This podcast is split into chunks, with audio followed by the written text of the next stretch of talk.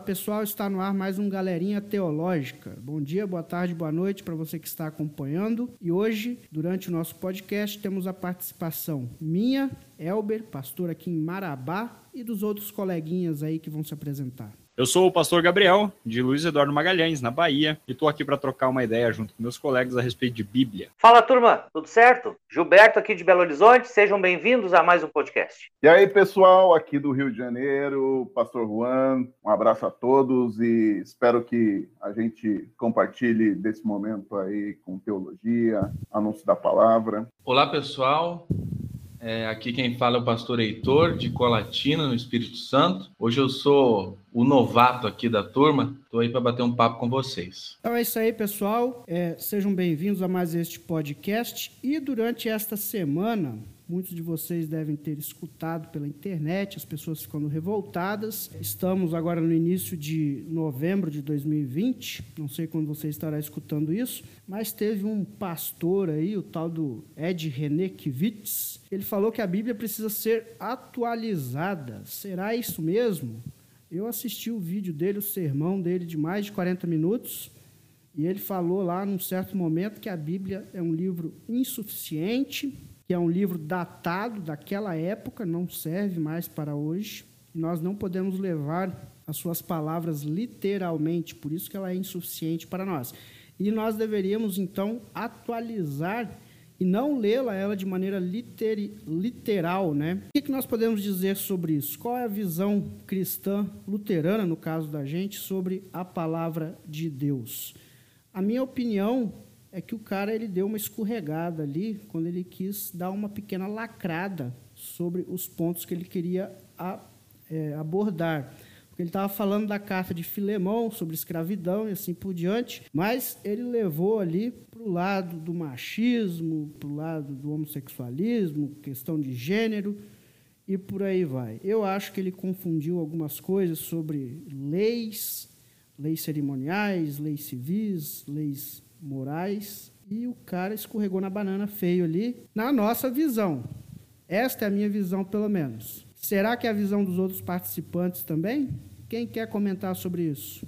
Bom, então hoje o objetivo é nós fazermos um contraponto a esse, a esse vídeo que surgiu aí, esse posicionamento do pastor, que é um posicionamento, na verdade, bem comum, né?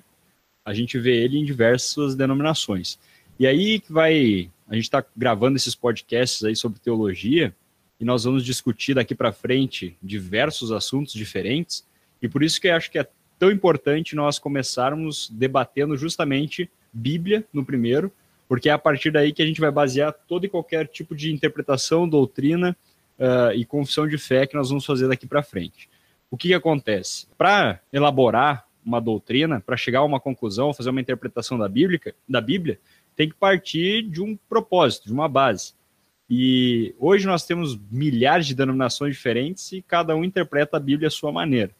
O grande ponto que nós queremos trazer aqui hoje, em conjunto, falando sobre Bíblia, é que para nós, luteranos, a Bíblia é a única fonte de norma e doutrina. E isso vai ser muito importante para a gente basear tudo aquilo que vem depois nas nossas discussões. Por isso que nós discordamos de algumas coisas. Para nós discutirmos, argumentando sobre algum texto bíblico, alguma interpretação, a gente tem que partir do mesmo propósito, da mesma, do mesmo estilo de leitura da Bíblia e de considerar a Bíblia da mesma forma, com a mesma re relevância. E isso nem sempre acontece, né? Cada denominação tem uma forma de, de ler a Bíblia. Então, Paquito, quer dizer que nós, como cristãos, nós devemos obedecer aquilo que está na Bíblia e seguir ela como fonte norma de doutrina e não tirar coisas somente da minha cabeça eu tenho que ter uma forma de interpretar corretamente. Como é que eu posso fazer? Como é que eu posso entender isso aí? Ou para quem que de repente nunca nem leu a Bíblia, como entender isso aí? Os cristãos têm que levar a Bíblia ao pé da letra? É, se o desejo é não ir para o inferno, tem que. Não, brincadeira. não é bem assim. O, a questão é que, muitas vezes, o que acontece? Né? A Bíblia é um livro que precisa ser interpretado. Não, não basta a gente abrir suas páginas, ler um versículo fora de contexto e tirar as nossas conclusões. É que normalmente nós não tiramos o que o texto tem para dizer, mas nós colocamos a nossa interpretação e a nossa noção em cima do texto. Sabe que uh, eu aprendi uma, uma coisa nova aqui em, em Minas, em BH, e os amigos podem até colaborar para ver se aí também é nas regiões onde vocês estão. A gente vem lá do sul, eu venho lá do sul, e lá é muito tranquilo falar em doutrina, como a gente está falando aqui, uh, como aquele, aquele dogma, sobre aquele ensinamento de Deus para os seres humanos. Mas aqui em Minas, por exemplo, doutrina é aquilo que a igreja proíbe ou que ela manda fazer. Ou seja, a palavra doutrina aqui tem uma outra conotação. E nessa forma, se a gente pegar literalmente como aqui também as pessoas entendem, por exemplo, a Bíblia é fonte e norma da doutrina cristã. Então, lá no Antigo Testamento, por exemplo, pode dizer tal coisa tem que ser feita. Bom, então eu só simplesmente replico para o dia de hoje, porque este costume, essa maneira, esta doutrina, esta ordenação é algo para o meu dia a dia aqui e agora. Então, assim, fazendo um contraponto, como é que vocês e o povo aí onde vocês moram uh, interpretam essa palavra doutrina? O que, que a gente quer dizer com doutrina hoje em dia? Acho que isso é importante ficar claro aqui nesse início de conversa. Eu acho que isso é bem lembrado, porque às vezes a gente conversando entre nós esquece de, de levantar essa, esses detalhes, né, que para algumas pessoas que estarão ouvindo faz diferença. E aqui acho que é muito semelhante. Doutrina também tem muito mais a ver com proibições e permissões do que com o nosso entendimento de doutrina, que são verdades ou mentiras a respeito da palavra de Deus. Ah, então, só para deixar claro, quando nós falamos que para nós a Bíblia é fonte de norma e doutrina, é que na Bíblia é que nós baseamos todo o nosso entendimento a respeito do que nós cremos, do que nós aceitamos, do que nós vivemos, do que nós fazemos como cristãos e como igreja. Acho que esse é o primeiro ponto. É o famoso cremos, ensinamos e confessamos, né? E por, aí entra um ponto muito interessante, né, que você falou bem, tem diversas é, interpretações, cada um entende o que quer, mas tem uma interpretação correta da Bíblia. E ela sendo fonte, norma de doutrina, a gente tem que saber que não depende da minha opinião pessoal, não depende daquilo que eu quero, porque se dependesse daquilo que eu quero, eu tiraria muitos versículos, ou colocaria outros que eu acho que deveriam estar lá, mas não estão, né? Então é mais ou menos por aí. Uma coisa que a gente pode ver, por exemplo, se nós formos conversar, nós como luteranos, com um católico, a gente já entra num impasse argumentativo. Por quê? Porque para os católicos, além da Bíblia, existem outras fontes de doutrina, de norma, né? Por exemplo, o Papa, por exemplo, os documentos da igreja, os pais da igreja. É, de fato, é, eles chamam, chamam os concílios, o Papa, de magistério. Então, a autoridade para o luterano é o texto bíblico. Para o católico, para o católico há três autoridades, né? O texto bíblico, a tradição, que são os pais, e o magistério, que é a decisão dos concílios, colegiado dos bispos, o papa. Então, então essa premissa a gente já tem um problema com ela, né? Porque eles dizem que a Bíblia foi criada ou veio da igreja, não foi, ou melhor, a palavra de Deus veio da igreja, não a igreja da palavra de Deus, né? O caminho, o caminho é, é inverso. Perfeito, Juan. Exatamente isso que eu até ia uh, sinalizar aqui também. A pergunta que nós nos fazemos e que você que está ouvindo agora pode se fazer é: de onde vem a Bíblia? Qual é a origem da Bíblia? Para um católico, a origem vem, a Bíblia vem da igreja.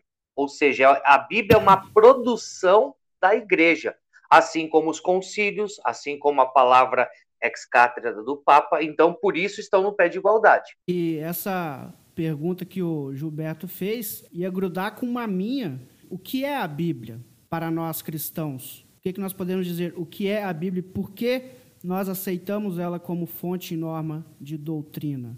Aí tem um ponto interessante que a gente pode conversar.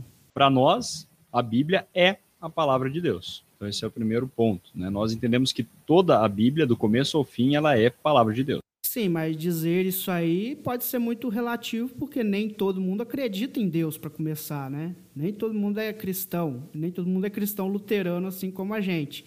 Por que, que a Bíblia, então, é a palavra de Deus? O grande mistério. Por quê? Muitas pessoas podem estar, de repente, ouvindo e pensando, mas espera aí, a Bíblia não contém a palavra de Deus? Porque gente, se ouve por aí afora muito se falar também dessa distinção.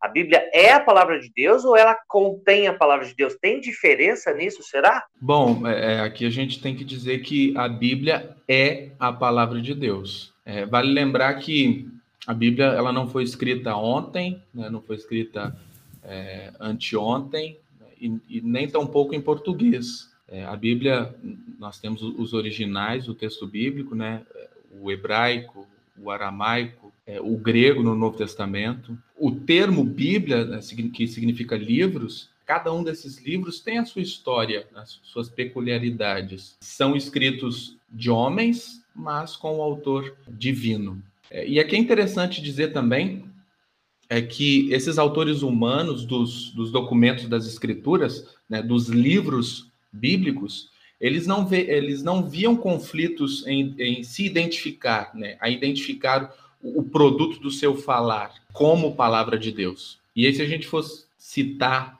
os autores bíblicos, a gente pode começar lá por Moisés, né? É, Moisés era o porta-voz de Deus e ele diz ao povo todas as palavras do Senhor. Então me deixa fazer o advogado do diabo aqui, já que o coleguinha Heitor, lá de Colatina, falou que os homens escreveram e não sei o quê. Mas que marmelada é essa? Que marmota é essa aí de que os homens escreveram e é Deus que está falando? Me explica isso aí. Estou falando como se eu fosse um cara que não acredita em Bíblia, não crê, é ateu, só vai acreditar em Deus no dia que o avião cair. É, Para responder isso aí, o, o, o Elber, é, é, preciso dizer que a inspiração é, é, divina, mas nós temos sim nos escritos bíblicos características é, de cada um dos escritores. E isso não quer dizer que não é inspiração divina. Né? Um exemplo, né, nos livros nos livros do Novo Testamento, o Evangelho de Lucas né, é um evangelho que, que tem uma linguagem muito rebuscada. Já o escrito de Pedro é uma linguagem mais simples. Os escritos de Paulo também têm essa característica de ser um, um escrito mais rebuscado, porque Paulo era um ser brilhante, né? A retórica dele era brilhante. Eu entendi isso aí. Mas eu estou falando como se eu fosse um cara que é ateu. O que é a inspiração? Como funciona isso aí? Para eu não acreditar que a Bíblia é um livro de homens, por exemplo. Eu acho que aí a gente entra num, num próximo assunto que talvez tratemos, vamos tratar mais para frente também, que é o fato de que eu posso olhar a Bíblia de mais de uma maneira. A Bíblia pode sim ser olhada simplesmente como um livro, escrito, normal. E a outra visão, que é a visão que nós temos da Bíblia como palavra de Deus, ela também parte já da ação do Espírito Santo em nós. Crer na Bíblia como inspiração divina, ela também é uma questão de fé. Ela pode ser olhada de duas maneiras diferentes. Posso olhar para a Bíblia simplesmente como um livro comum, ou, na nossa maneira, a partir da fé que nós temos já, que vem por meio da palavra de Deus, como palavra de Deus. Ah, aí sim, porque daí é uma questão de fé. Porque eu posso enxergar a Bíblia de um jeito ou de outro, né? Então nós, cristãos no caso, vemos a Bíblia como sendo algo divino. Aí entra a questão da inspiração toda, que Deus escolheu homens e inspirou pelo Espírito Santo para que eles escrevessem o que ele queria deixar escrito para nós, né? Sim, é a convicção de que a Escritura é a palavra de Deus, que é inspirada pelo Espírito Santo, é, é um artigo de fé. Né? Os cristãos eles aceitam essa afirmação é, das Escrituras né, porque foram trazidos primeiros à fé em Jesus Cristo. E como todos os outros artigos de fé, a crença é, de que as escrituras são ao mesmo tempo palavra de Deus e de seres humanos, e que também, como todos os outros artigos de fé, a crença de que as escrituras são ao mesmo tempo palavra de seres humanos e também palavra de Deus, não pode ser prova, provada né, ou demonstrada. Ela só pode ser crida e confessada. Ah, tá, beleza, entendi. Porque hoje acho que eu entrei no papel aqui do, do jovem dinâmico que não acredita em Deus, que, esse tipo de coisa aí, que está querendo questionar tudo. Mas é bom porque daí a gente entra em alguns assuntos aí para responder, né? É, e é interessante a gente, a gente perceber também que dentro do texto bíblico, né, em alguns casos, nós ouvimos né, que o escritor recebeu um mandamento direto, né, escreva. Por exemplo, lá em Jeremias, no capítulo 30, Deus diz para Jeremias: escreva num livro todas as palavras que eu disse. Em outros momentos, né, a gente tem uma variedade de formas de inspiração que deve ser é, assumida em vista da variedade de escritos, como eu tinha dito antes, de estilos e de gêneros é, literários que são encontrados dentro da Bíblia. Uh, até agora, só para a gente ir fazendo, levando o assunto adiante e, já fazendo esses apontamentos, a gente está falando já até agora de três visões diferentes da Bíblia, né? Dentro de muitas que ainda existem. Por exemplo, a gente já falou como única norma de fé, pessoas que olham a Bíblia mais outras coisas como norma de fé, e pessoas que olham a Bíblia simplesmente como um livro qualquer. E aí a gente tem três coisas diferentes a respeito da Bíblia, e isso faz com que as pessoas acabem uh, tirando vários julgamentos diferentes a respeito desse livro, que para nós é sagrado e que para outros não. Eu diria que tem mais uma ainda. Hoje em dia, as pessoas muitas vezes elas têm uma seletividade em relação à Bíblia e assim então pegam aquilo que é importante, que acham conveniente e dizem não, isso tudo bem, isso aqui vem de Deus. Agora aquelas outras coisas não. E se nós pensarmos na a nossa provocação inicial sobre aquele teólogo lá que falou sobre atualização da Bíblia, é mais ou menos isso. Não, aqui, essa parte não é para os dias de hoje, outra sim. Então, a gente pode olhar até quatro uh, pensamentos diferentes em relação à palavra. Então, para resumir toda essa questão aí da origem da Bíblia, de como ela foi escrita, a gente pode dizer, então, que a origem é divina, apesar de ter sido usado homens para escreverem a Bíblia. Então, a Bíblia toda é a palavra de Deus. E ela não contém a palavra de Deus, que seria perigoso essa interpretação. E por ser a palavra de Deus, nós aceitamos ela totalmente, sem tirar nem pôr. É mais ou menos isso? Eu, como jovem aqui, entendi? É bem isso. É Inclusive, é... a gente considera que ela não contém erros. Acho que esse é um ponto interessante também. Porque quando nós julgamos que ela é divina, a gente assume uma posição que é, onde ela não pode errar em nenhum momento e ela não se contradiz em nenhuma palavra.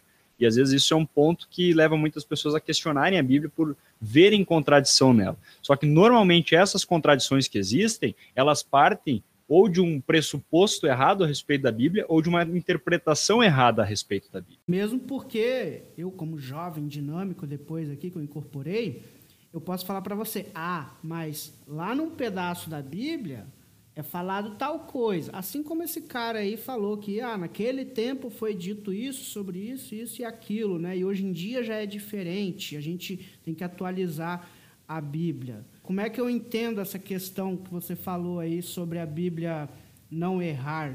Então, a gente parte de outro pressuposto, de que a Bíblia não erra, justamente porque a gente, pela fé, acredita que ela é inspirada divinamente. E aí a gente vai abrir um monte de questões aí que são atuais, e que vão ao encontro daquilo que o pastor causou essa polêmica que nos fez debater esse assunto, falou, onde cada um quer atualizar a Bíblia para si próprio. Né? Nós temos então várias pessoas que pegam determinado trecho bíblico, leem ele e tiram a sua própria interpretação. E a gente ouve até aquela velha frase que ela é muito comum e ela está extremamente errada, onde as pessoas dizem assim: ah, a Bíblia fala uma coisa diferente para cada pessoa. Cada pessoa lê um trecho bíblico e aquilo fala uma coisa diferente para ela, uma coisa que ela precisa ouvir. Partindo do nosso pressuposto de que a Bíblia é a palavra de Deus e revelação divina e vontade dele, a Bíblia não fala o que a gente quer ouvir, mas ela fala o que Deus tem para dizer. Tá certo. Então, eu já, como jovem aqui, já estou começando a mudar a minha cabeça então, então entendi que para o cristão a Bíblia é a palavra de Deus, inspirada por Deus, ele usou homens e a gente aceita aquilo que está lá. Você falou que ela não erra. Essa é a única qualidade que ela tem de não errar e que pode me levar a crer realmente que ela é a palavra de Deus? Quem poderia me esclarecer isso aí para eu que sou jovem e não conheço a palavra? Meu jovem, deixa eu te falar outra coisa antes, meu jovem. É o seguinte, e para você, jovem, que está ouvindo também, você pode estar pensando, esses caras são todos uns otários, sabe? Acreditando no conto da, da carrochinha, na Bíblia, essas coisas cheias de, de lendas e mitos. Mas aí que tá, você não é obrigado a crer no que a gente está falando aqui. Você não é obrigado a abraçar a Bíblia como inerrante, como palavra de Deus. Você não é obrigado a isso. Porém, se nós estivéssemos, estivermos certos do que a gente está falando aqui e você rejeitá-la, alguma consequência muito séria pode sobrevir sobre você. A gente falou em quatro interpretações aqui, né, sobre palavra de Deus e como, como o que, que foi. Isso mesmo, o Elber está dizendo um negócio muito importante aqui. Condenação eterna. Porque, como a gente vai ver agora também, uma coisa que é importante, a palavra de Deus ela tem alguns atributos, ela tem umas propriedades. E essas propriedades que eu posso dividir com vocês aqui que estão ouvindo, São outras coisas que nos levam a ter mais confiança sobre a seriedade desta palavra. Porém, se você não quer crer, não tem problema, fique bem tranquilo quanto a isso. Mas o nosso desejo é que você creia, nosso desejo é que você abrace a Bíblia com seriedade naquilo que ela diz. Uma das coisas que a Bíblia nos diz é que das autoridades é sobre das propriedades, é sobre a autoridade dela. Exatamente. A primeira coisa que a gente pode ver é a autoridade divina. Por quê? Por que tem autoridade? Porque Jesus se refere à Bíblia né, como algo instituído, feito uh, dito, trazido por Deus. O próprio Jesus cita as Escrituras, lembra lá em Mateus 4, uma tentação. Ele fala em outras vezes, diversas vezes, sobre a própria Bíblia. Os próprios demais escritores se referem não somente ao Antigo Testamento, mas ao que eles estavam falando e escrevendo como, como sendo algo vindo da parte de Deus. Então, isso nos remete a, ao primeiro ponto das propriedades da Bíblia, que é a autoridade divina. Outra, ah, interessante essa autoridade divina nas nossas dogmáticas, por exemplo, tem uma distinção interessante. É vamos falar bonito aqui, é uma, é uma autoridade causativa e uma autoridade normativa, ou seja, a autoridade dela é não somente para causar, ou seja, não causar como as pessoas dizem na internet, ah, vou causar hoje, causar a fé, ou seja, ser a causa da salvação, apontar para Cristo, entregar a fé, mas também como norma, como normativa, ou seja, levando a pessoa no sentido de, uh, da santificação, do crescimento dela dentro uh, da família do povo de Deus. Então, a autoridade é, é para trazer a fé e para manter a fé. E aí eu pergunto para vocês que estão aqui nesse momento também dividindo conosco esse esse momento de podcast, a autoridade divina. Qual é que é o ponto mais criticado em relação à autoridade divina hoje? O que, é que vocês me dizem? Ninguém quer falar nada? Eu acho que o problema do mundo hoje é o eu acho. Perfeito. O eu acho é um problema que vem de encontro à autoridade divina porque a autoridade vem nos trazer justamente a mostra da fonte da origem, como a gente estava dizendo antes. Mas tem mais, tem outra coisa muito interessante para compartilhar com vocês também sobre as propriedades da Bíblia, que é a eficácia divina. A eficácia é o poder para operar, ou seja, para criar no ser humano pecador a fé como a santificação. E nesse sentido, tem uma coisa que é bem luterana, que a gente pode dizer assim. Pergunta para vocês. Vamos ver se vocês respondem agora, mais rápido. Vamos lá, aluninhos, por favor. A palavra de Deus, mesmo sendo uma autoridade divina, ela é resistível ou ela é irresistível? Resistível. Alguém mais gostaria de se manifestar para ganhar uma estrelinha? Resistível. Muito bem. Esse é um ponto que nos distingue como luteranos, porque se ao mesmo tempo nós olhamos para a Bíblia como vindo da parte de Deus, não quer dizer que Deus atue de forma irresistível. Ou seja, a palavra de Deus ela é resistível. O Espírito Santo pode ser resistível. Aí você pensa assim, poxa vida, mas um pobre ser humano, pecador, pode resistir ao grande, magnânimo, majestático, majestoso Espírito Santo? E aí a gente vai ver exatamente que sim, várias e várias vezes na palavra de Deus nos mostra pessoas que de dura serviço, que se, que se uh, recusam, que tapam os seus ouvidos e assim resistem a esta palavra. Então, sim, a palavra de Deus pode ser resistida, mas mesmo assim, ela é eficaz pelo poder do Espírito Santo. Fácil de entender? Não. É um paradoxo? De certa forma, quase isso mas é exatamente isso que a gente tem para falar sobre esses dois atributos. Bom, eu vou dar uma de, de advogado do diabo aqui agora, Gilberto. É, isso que você falou, então, tem a ver com, com, com aquele, aquele ponto lá do, dos cinco pontos do calvinismo, é, da graça irresistível de Deus, ou não? Perfeito. Exatamente isso. E essa é a grande diferenciação. Até obrigado, Heitor, pela rica colocação. Eu puxar o teu saco. Uhum, sim. Porque eu estava até esquecendo de falar isso. Porque nós, o calvinismo, ele vê uh, os meios da graça, né? Uh, tanto Deus agindo sem meios, ou seja, diretamente, dessa forma, sendo irresistível. Por exemplo, o Deus, quando age diretamente, ele é irresistível. Ele cria um mundo sem nenhuma resistência contra. Agora, ele coloca no ser humano, digamos, entre aspas, por favor, o poder de resistir. E isso é o que nós cremos e vemos na palavra, ao contrário do que Calvino e seus seguidores até hoje dizem, onde eles dizem então que Deus ele age de forma irresistível, não é, Simpson? Eu acho que eu sou calvinista, porque eu me acho irresistível, mas as mulheres resistem muito.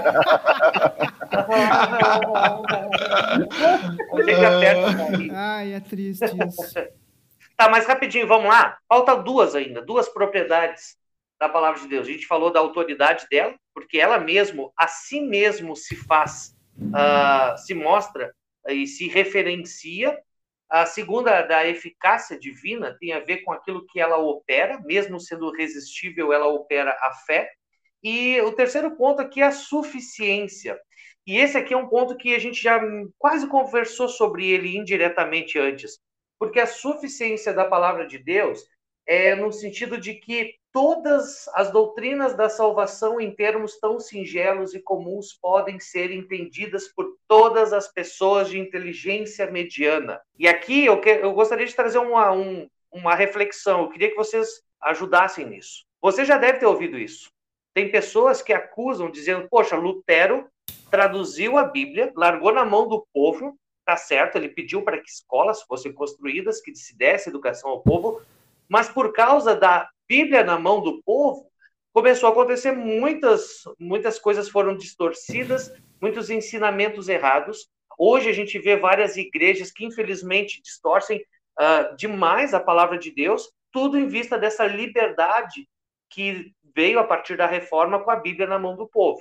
Por quê? Porque se crê que o básico, aquilo que é, que é essencial para a salvação, qualquer um consiga entender. Mas, será que não foi um prejuízo largar a Bíblia na mão das pessoas que muitas vezes não têm uma inteligência mediana e saem então interpretando a seu bel prazer? O que, que vocês me dizem, amiguinhos, colegas, pastores luteranos? Uma coisa que a gente até comentou no nosso podcast sobre a reforma é que eu acho que o próprio Martinho Lutero colheu um pouco das consequências disso, o que levou ele a escrever os catecismos, né, o menor e o maior, porque ele viu que as pessoas, por mais que tivessem acesso à Bíblia, eles estavam começando a concluir várias coisas erradas e tocar o terror com más interpretações e não conhecendo, às vezes, até nem o básico que tu falou que é possível conhecer através de uma leitura individual da Bíblia, até isso eles estavam Uh, entrando em confusão. Mas aí a gente tem que dizer também, né, né o, Gabriel, que o caminho a seguir não é tirar a Bíblia da mão das pessoas, mas sim fazer como Lutero e ensinar as pessoas. E outra coisa interessante aqui, quando a gente fala de suficiência da palavra de Deus, é que ela tem tudo o que você precisa para chegar no céu. Vou resumir assim: tudo que você precisa saber uh, sobre você, que você é um ser humano pecador, assim como todos nós, mas que há um Deus gracioso que te ama em Jesus Cristo, isso está claro aos olhos de todos que pegam uma Bíblia, não é, Simpson? Se a gente for olhar, a Bíblia não tem resposta para tudo neste mundo. Ela fala de vários assuntos, né? Fala de dinheiro, fala de morte, fala de vida, fala de sexo, fala de família, fala de tudo. Mas muita gente pensa que vai abrir a Bíblia e vai achar ali a resposta para o problema dela daquele dia. E a, o propósito mesmo da Bíblia nem, nem é esse. E nesse sentido, assim, de repente, ela de repente não é suficiente, porque ela não tem todas as respostas de todos os assuntos do mundo, mas naquilo que ela se propõe, ela tem. E ela nem é um livro mágico, né? Que tu abre e ela te dá a resposta, tu abre na página certa, do jeito certo, e ela responde a tua pergunta. A partir daí tem até aquela historinha, né, do cara que ele queria se matar, e aí ele abriu a Bíblia, e ele disse, não, vou procurar na palavra de Deus um, uma solução para o meu problema, né, eu estou querendo me matar, vamos ver o que a Bíblia tem para me dizer. E aí ele abriu a Bíblia, e no meio da Bíblia o versículo que ele leu, o primeiro versículo que ele leu foi, Judas foi e se matou. E aí ele, não, peraí, esse aqui tá, tá mal colocado, deixa eu abrir outra página aqui, não deu certo. e aí ele abriu uma outra página, e a, o primeiro versículo que ele leu dizia assim: vai e faz o mesmo. Tem outro que eu conheço que quis, ajudar o casal, né? Foi aconselhar o casal e pegou o texto que dizia: vai e adultera com a mulher do seu vizinho. Mas é a mulher adúltera O pior foi o marido que deixou, né? O pior é que o cara era analfabeto, né? Que lá é diferente, né? O texto ali, não é... é eu ia fazer uma piadinha sobre isso aí também, né? Vai que o cara abre ali a, a Bíblia e pega justamente esse texto de Oséias aí, fala assim, agora vai a uma casa de prostituições e tenha relações com uma mulher de prostituição, como está escrito lá, né? Imagina, daí o cara tá achando desculpa para ir no prostíbulo. E outra coisa que quando a gente fala dessa questão de suficiência na palavra de Deus, as nossas confissões elas vão de encontro àquilo que a gente já falou aqui, que é outras coisas colocadas ao lado da palavra. Por exemplo, na tradição católico uh, romana, por exemplo, que tem as tradições, enfim, a, palavra do Papa. Então isso é né, tirado de questão, mas também aos entusiastas, como as nossas confissões dizem, que hoje em dia nós estamos rodeados disso, sobre aquelas revelações que diz, né? Muitas igrejas chegam e dizem, ah, Deus está me dizendo isso ah, para ti hoje, e isso é uh, rechaçado nesse ponto aqui das nossas fala, fala, fala, fala, Paquito. Fala, fala, pelo Não, que bem, bem ao encontro disso que está falando, tem o, um artigo de Smalcaldi que diz exatamente assim na nossa confissão, né, no nosso livro de concórdia. A norma não é válido fazer artigos de fé das obras ou palavras dos santos pais. A norma é a palavra de Deus e mais ninguém, nem mesmo um anjo, estabelecerá artigos de fé. Só isso que eu queria compartilhar. Exatamente. Então, esse ponto aí dos revelações individuais, como se fosse um complemento da Bíblia, uh, elas não são necessárias porque a Bíblia é suficiente em nos dizer aquilo que é necessário para nós. Uh, só fazendo uma retomada e passando adiante aqui também para a gente falar de outras coisas, quando a gente falou no primeiro ponto aqui agora sobre as propriedades da autoridade divina, da Bíblia, você pode, pode estar pensando, ah, mas ela está advogando a si mesma, ou seja, ela fala que ela é divina. Mas lembremos também que a história e a arqueologia nos comprovaram através dos séculos da validade dessa, dessa palavra de Deus, de tantos, é, tantas figuras históricas mencionadas, tantos lugares e tantas coisas que a arqueologia também já nos revelou. Quanto à eficácia divina, lembre disso. Uh, Deus é eficaz naquilo que ele faz, porque, como diz aquela velha frasezinha de Facebook, né? A Bíblia é o único livro que você sempre lê na companhia do autor. Ou seja, o Espírito Santo está sempre ali fazendo a sua obra, por isso que é eficaz. Concluindo, suficiência da palavra, ela tem tudo que você precisa para ir para o céu, saber para ir para o céu. Não vai responder tudo? Não. Mas aquilo que é necessário, sim, está tudo ali. E para encerrar esse ponto da propriedade, a respeito da clareza das escrituras, ela não precisa de complemento, ela por si só diz aquilo que precisa dizer e ela é clara a ponto de você entregá-la nas mãos de pessoas simples, que elas sozinhas, sem intermediários, vão conseguir entender a mensagem central dela. É, ô Júnior, é, só uma, um, um, complementozinho aqui, a gente pode dizer né, que é, nada na Bíblia, nada que está escrito ali na Bíblia é supérfluo. É, nem mesmo aquela capa lá que, que Paulo deixou com o Carpo lá em Troade. Por qual motivo? Não sei porque ele mencionou aquilo, mas tá lá é porque tinha precisava estar tá lá para a gente saber daquilo, né? O Elber, você já vai entrar no outro assunto. Eu só gostaria de falar mais uma coisa aqui que é que é interessante de nós lembrarmos. A Bíblia tem várias compreensões. Dentro do próprio cristianismo, há várias pessoas que uh, a interpretam diferente. Mas o que, que está claro para todos que olham ali? Uh, o que, que é o centro, por exemplo? As duas naturezas de Cristo, a obra na cruz, a ressurreição, essas coisas básicas, digamos assim, e essenciais para a fé, elas estão claras ali. É óbvio que até mesmo ah, como a gente vê, ou, lendo a Bíblia, e como as confissões dizem também, tem muitas palavras, muitas passagens e é, difíceis, né, obscuras na própria Bíblia, que são grandes mistérios e isso faz muitas vezes com que as divergências, as separações e divisões aconteçam até entre o próprio cristianismo. Porém, naquilo que é o essencial, muitos de nós, eu diria a, ma a maioria de nós concordamos. Então, se você não é luterano, é de outra igreja, e na sua igreja há o Cristo sendo pregado uh, de maneira correta, isso é o que é o mais importante. E isso é o que se refere à questão da clareza da palavra de Deus. Mas, obviamente, fora isso, muitas coisas estão sendo debatidas, já foram, e assim será pelo resto dos tempos. E as divisões, infelizmente, vão continuar. Beleza? É, e muitos desses problemas aí de interpretação, de conhecimento, se vale pelo, lógico, tamanho da Bíblia. Né? A Bíblia é um livro muito grande, muita gente não conhece a sua própria estrutura, como ela é composta, não sabem as divisões que ela tem, os tipos de livros e assim por diante.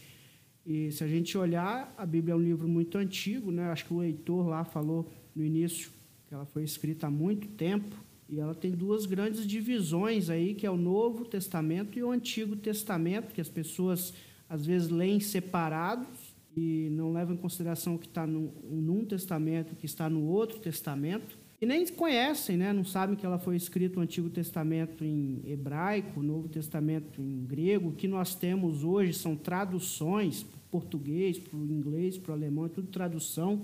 E as pessoas não têm esse mínimo conhecimento. Isso eu acho que causa é, muitos problemas de interpretação, de por não conhecerem realmente como a Bíblia é estruturada. É assim ou não é? Fora que é muito importante para uma boa compreensão bíblica saber fazer as pontes entre, entre Antigo Testamento e Novo Testamento.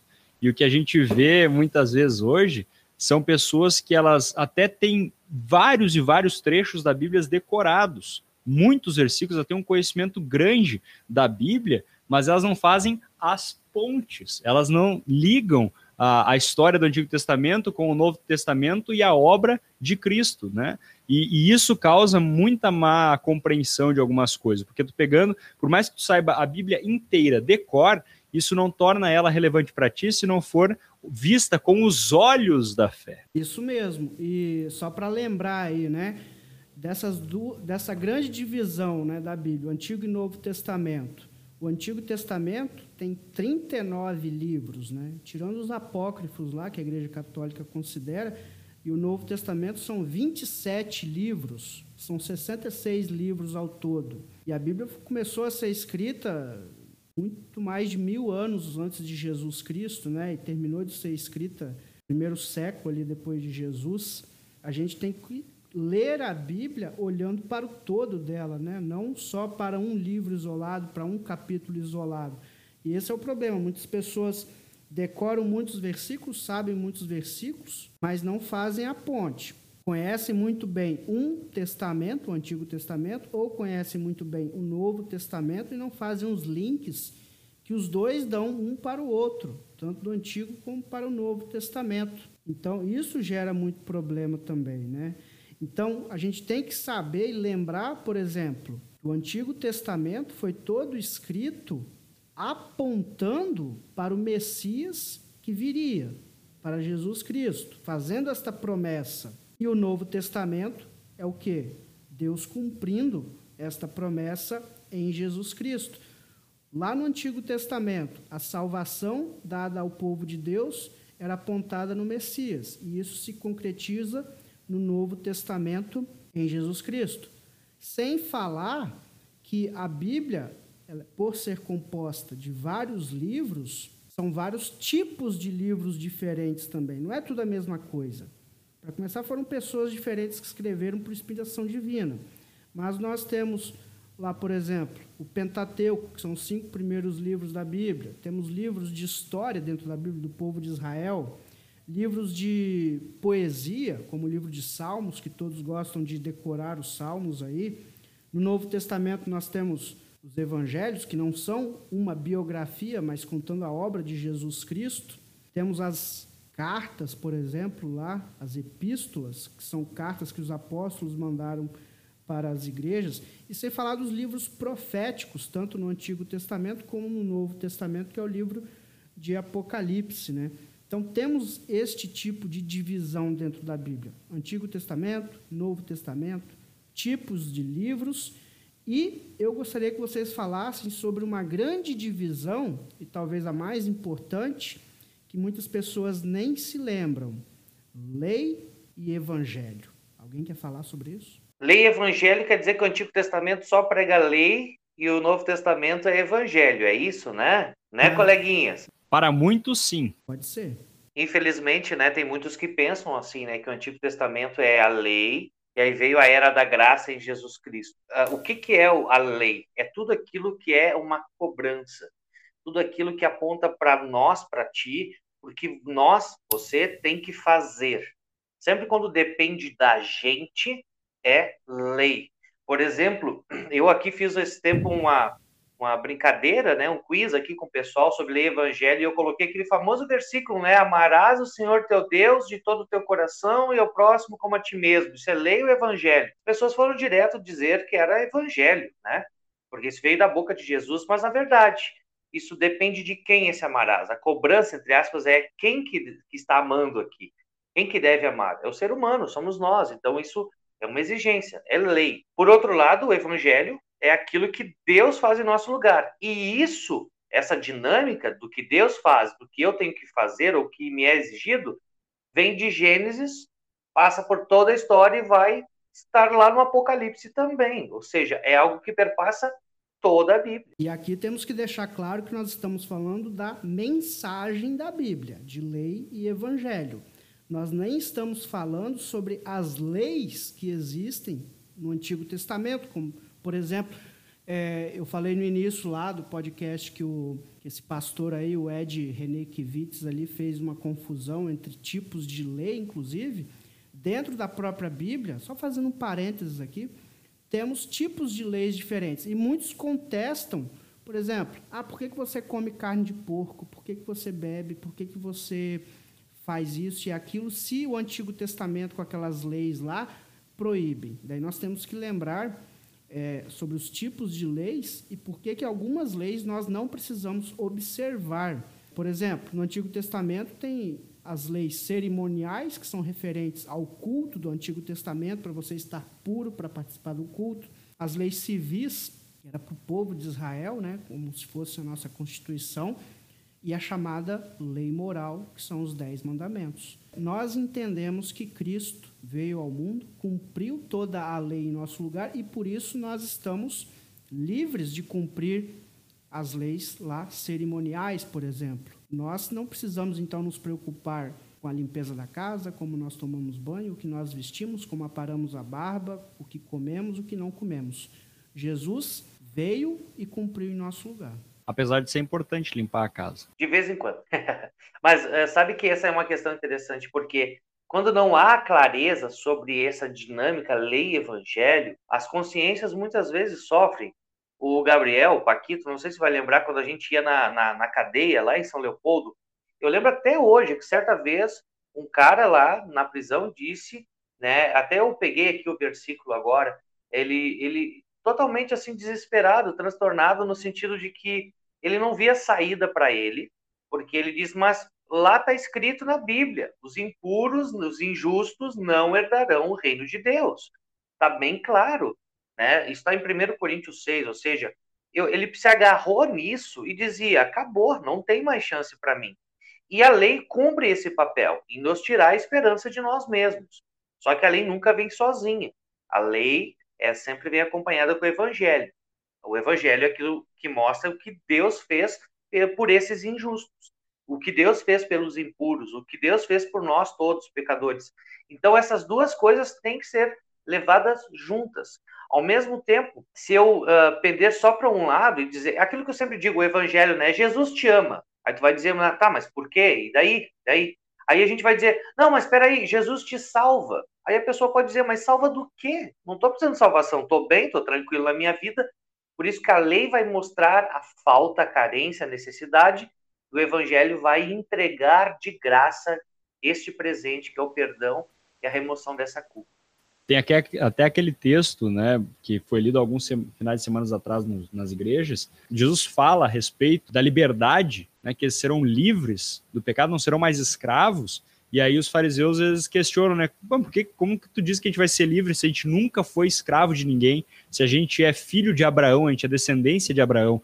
E, e é nesse sentido, Jesus ali estava pregando lei para eles, porque eles acreditavam que por ser descendência de Abraão, eles eram merecedores da salvação. E assim muitas pessoas, por não sentirem ou saberem do seu pecado, elas não entendem a necessidade de um Salvador. E aí a gente pode até ampliar aí a nossa discussão sobre evangelizar o, a lei e legalizar o evangelho, que é um grande problema, né? Uh, além de haver essa divisão entre lei e evangelho, acontece uma confusão extra ainda, que é quando as pessoas tentam adocicar o evangelho, a lei, falam da lei, mas falam dela sem a relevância e a seriedade e a profundidade que ela tem, ou quando elas tentam colocar algum tipo de lei ou cobrança no evangelho, e as duas coisas acabam criando uma confusão muito grande, e isso é muito comum. E por isso é importante fazer, como nós chamamos, a correta distinção entre lei e evangelho, inclusive na pregação da igreja, né? Eu sigo, eu tento seguir, por exemplo, isso no sermão, quando nós temos sermão no domingo, eu tento fazer corretamente a distinção de lei e evangelho. Por exemplo, eu faço um sermão de duas ou três páginas, até o penúltimo parágrafo é lei descendo até os caras chorar. É o último parágrafo que eu dou o evangelho ali, deixo o pessoal sair feliz da igreja, porque o pessoal começa a baixar a cabeça. Muito bem. E aulas de homilética gratuitas para você, pessoal. Só contatar Elber Schreiber no Facebook e no Instagram. Barbada. Pois é, hein, pessoal? Assim, a gente está falando em muitas coisas aqui hoje, e para você que está até agora ouvindo o podcast, a gente agradece a companhia até agora. A gente falou sobre a, a, a origem, né, a fonte uh, da onde que vem a palavra de Deus, a Bíblia, e o nome já diz, ela é a palavra de Deus porque vem do próprio Deus entregue, usando-se, utilizando-se de instrumentos humanos, que é a racionalidade humana para escrever. Outra coisa importante que a gente falou aqui também sobre os atributos e propriedades que a Bíblia tem, a sua clareza, a sua autoridade, a sua inerrância, todas essas coisas. A divisão que falamos, né, não simplesmente Novo e Antigo Testamento, mas a, a diferença de lei e evangelho, que é a chave para a compreensão disso tudo. Então, para terminar, Descanse em paz. resposta rápida de cada um de vocês e nós terminamos. A Bíblia precisa ser atualizada? Não. Não. Ela já é atual. Então foi esse nosso podcast de hoje. Obrigado por terem ouvido. Se vocês chegaram até aqui, parabéns. E a gente se vê por aí. Tchau. Tchau. Adeus. Tchau. Castelo forte é nosso. Nosso Deus.